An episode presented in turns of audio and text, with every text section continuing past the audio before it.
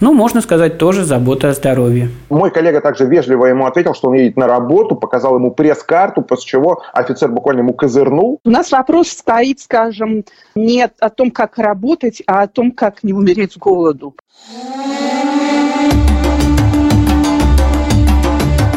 Здравствуйте! Вы слушаете подкаст «Цифровое средневековье» от Центра защиты прав СМИ. С вами Роман Желудь и Анна Кумицкая – Ситуация у нас в стране, сами знаете какая, и поэтому мы решили ей посвятить целых два выпуска. Сейчас мы работаем над подкастом, который посвящен тому, как в России преследуют за фейки о коронавирусе. Неожиданно это оказалась очень острая тема. Но нынешний выпуск посвящен гораздо более спокойному вопросу. Как работают журналисты в этих тяжелых условиях в разных странах? Тяжелее всего сейчас работается тем, кому нужны студия, эфир и оборудование – то есть радищиком и телевизионщиком. Вот что рассказала журналистка Ольга Рихтер, которая живет в Мюнхене и работает в телерадиокомпании РББ. Моя работа перешла в э, онлайн-режим, то есть я беру интервью, как это ни странно звучит, по телефону, но поскольку запись через телефон плохая, э, в общем, лично я э, делаю то, что вообще журналист делает. Ну, я не буду рекомендовать, но как бы для чистоты звука я задаю вопрос, наговаривая на WhatsApp, и, соответственно, мой партнер интервью отвечает тоже наговаривая, то есть у нас нет диалога прямого. В редакцию у нас, наша главная редакция находится в Берлине. Я знаю, что в помещении может одновременно находиться только один человек а, в студии, и, соответственно, они меняются по плану. В общем, большая часть работы перенесена а, в home office. Но это касаемо радио. Э, то, что касается телевидения, выглядит не очень хорошо как бы у меня тоже много друзей, которые работают фрилансерами на телевидении, они не могут ничего снимать и не получают никаких интервью, потому что собеседник просто не хочет рисковать, встречаясь, э, э так сказать, тет э, с кем-то другим. Журналистам Великобритании тоже тяжело, но они не унывают. Пол Калетти с радиостанции BBC находит плюсы даже в таких условиях. For people like us in radio and TV, для тех, кто, как мы, работает на радио и телевидении, ситуация очень сильно поменялась. Потому что невозможно работать из дома, когда ведущий в студии, а ты что-то посылаешь из дома звукорежиссером. Нужна сиюминутная коммуникация. Нужно незамедлительно поговорить с коллегами, и телефон для этого не подходит. В скоростном мире радио мы не работаем из дома. Ну да, некоторые люди работают из дома, но это скорее исключение. Мы по-прежнему ходим на работу. И это здорово, потому что автобусы пустые.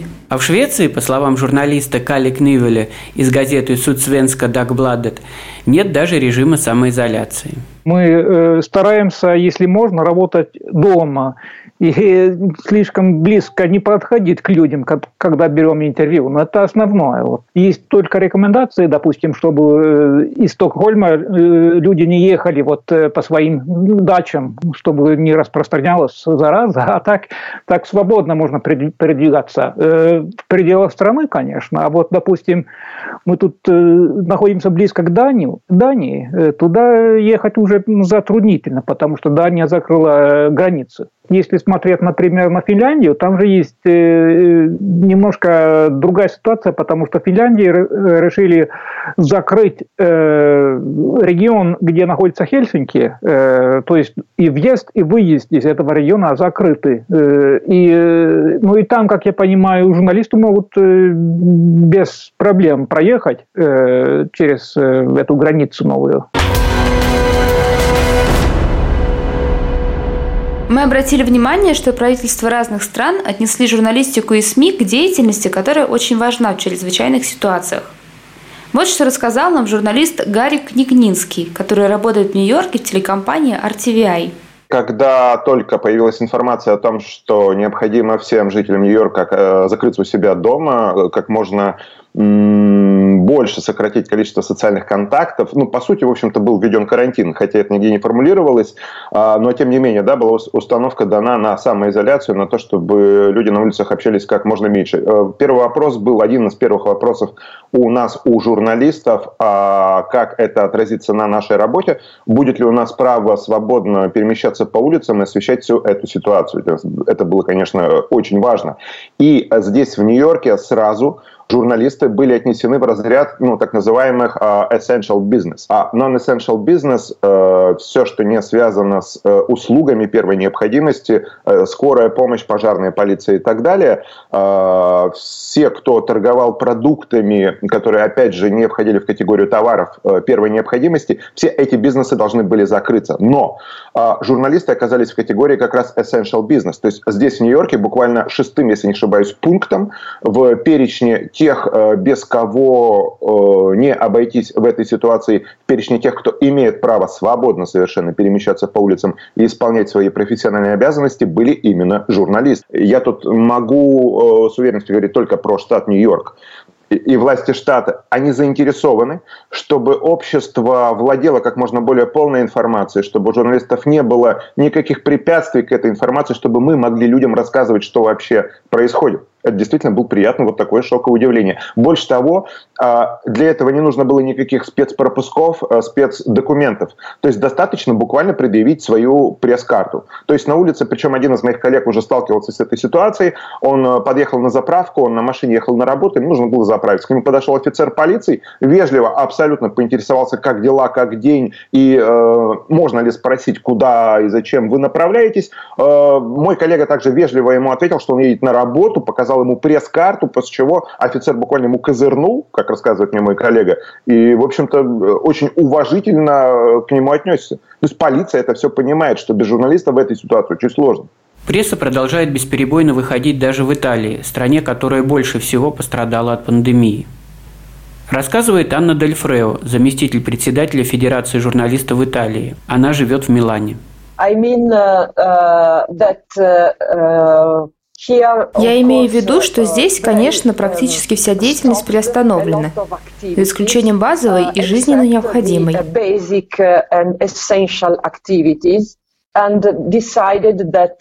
Было решено, что журналистика и информирование – это вид деятельности, который необходимо сохранить. Uh, У нас в Конституции записано, что получение информации uh, – это фундаментальное право. Uh, Закрыты все магазины, не киоски, продающие газеты, например. Закрыты многие фабрики, но не закрыты газеты и телевидение и так далее.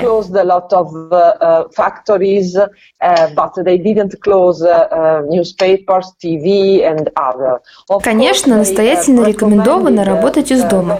И многие газеты, телевидение резко реорганизовали свою работу, чтобы работать дома.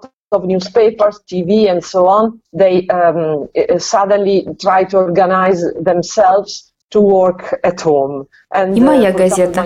Я работаю в Международной экономической газете. Мы сейчас практически все работаем из дома. Но, конечно, проблема экономическая потому что многие новостные медиа и телевидение, и некоторые журналы, которые, например, пишут про моду или туризм или о спорте, они вообще приостановили работу.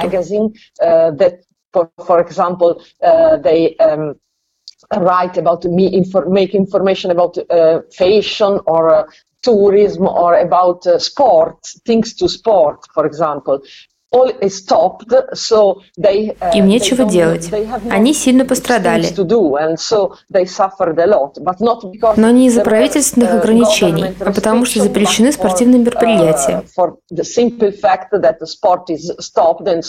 Некоторые спортивные газеты испытывают сейчас серьезные трудности. Зато в нашей стране правительство исключило прессу из списка товаров первой необходимости – и когда начался период самоизоляции, редакции не знали, как им работать, как распространять свои издания. И только после того, как издатели обратились с открытым письмом к правительству, Министерство промышленности и торговли разослало губернаторам указания. Было разъяснено, что газеты и журналы должны выходить и распространяться бесперебойно. Тем не менее, СМИ везде испытывают финансовые трудности. В Германии, как говорит Ольга Рихтер, больше всего страдают фрилансеры – у нас вопрос стоит, скажем, не о том, как работать, а о том, как не умереть с голоду. Поэтому у нас есть э, программа от, э, от наших земель, которая помогает фрилансерам, потому что э, те, кто работает на ставке, они, у них сохраняется зарплата, даже если они придут. Сейчас большинство, кстати, редакций переходит на сокращенный рабочий день. Переход на сокращенный рабочий день означает, что люди работают меньше и, соответственно, получают 60-65% зарплаты. В некоторых есть там, где сильные профсоюзы, как бы профсоюзы выбивают до 80% зарплаты. Фрилансеры остаются как бы щелкать зубами. То есть редакции не хотят вообще связываться, потому что у них самих финансовые сложности сейчас. Они не хотят брать еще кого-то э, экстерного, э, тот, кто эту финансовую базу как бы своей работы еще больше уменьшит, да. А у журналистов BBC есть даже психологическая поддержка. Также много поддержки относительно психического состояния от Национального союза журналистов. У моего работодателя, BBC, много людей в HR, кому можно обратиться, если испытываешь тревогу и так далее. Да, помощи достаточно.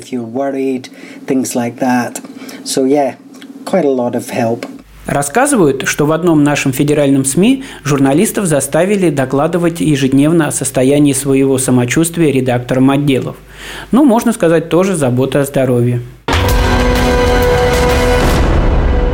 Журналисты разных стран говорят, что получать информацию в этих непростых условиях стало даже легче. Сейчас даже не нужно посылать запросы. Представители власти сами рассылают пресс-релизы, устраивают онлайн-конференции. Итальянские журналисты даже возмутились как-то, что премьер-министр выкладывает обращения в Фейсбуке и у них нет возможности задавать вопросы. Эту проблему быстро решили. Uh, uh, Мы отмечаем, что некоторые институты, некоторые политики размещают видео на Фейсбуке без журналистов. They uh, tried to, to make video on Facebook without journalists. И премьер-министр также один раз сделал это поздно вечером в виде обращения к нации. Днем позже журналисты написали, что это неприемлемо видеть премьер-министра, который говорит что-либо без журналистов.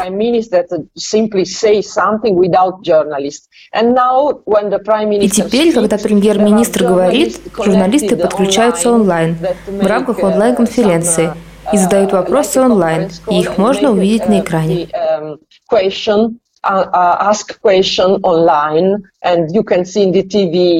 А вот Ольга Рихтер жалуется, что получать комментарии у немецких чиновников проще, если ты работаешь в государственном СМИ интервью, скажем, с э, представителями э, Министерства здравоохранения получают большей частью только сотрудники э, ЦДФ и Первого канала, то есть государственные.